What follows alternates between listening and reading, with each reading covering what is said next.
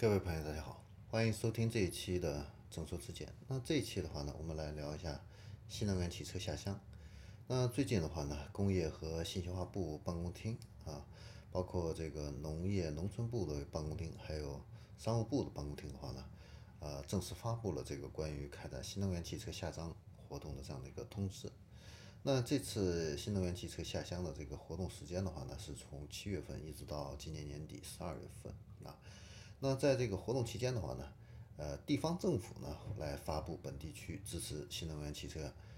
下乡有关的一个政策，参与这个汽车企业的话呢，也会发布相关车型和优惠措施。那这个举动的一个目的的话呢，是为了促进农村地区啊这个新能源汽车的一个推广应用，那引导呢。农村的居民呢，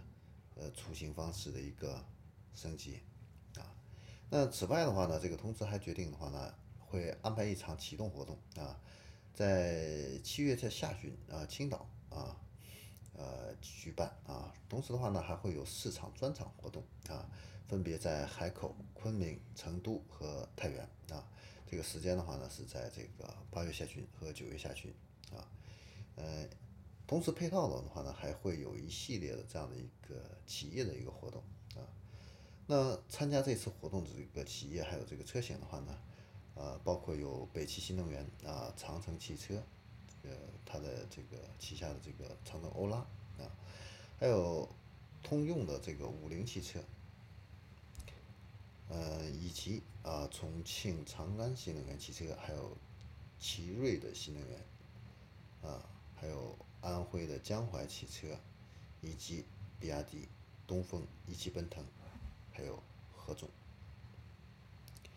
那在此前的话呢，这个新能源汽车市场呢就已经释放出下沉的这样的一个信号啊。那全国政协的副主席啊，科协的主席啊，规划咨询委员会的主任啊，万钢啊，就曾经表示要加强新能源汽车产业在乡村拓展应用。啊，那工信部的话呢，也对这个新能源汽车生产企业还有这个产品准入管理规定的话呢，进行了一个修改，啊，呃，放低了这个新能源汽车的一个准入的一个门槛，啊。那关于这次的新能源汽车下乡的话呢，我们也注意到啊，它明没有一个明确的资金的一个支持，啊，呃，有一点类似。这种试验性的这样子的啊，先是由地方政府来出台本地区的相关的一个政策啊，然后依靠这个参与企业来发布车型的这样的一个优惠信息，也就是说是国搭国家来搭这个台平台，那企业来唱戏啊，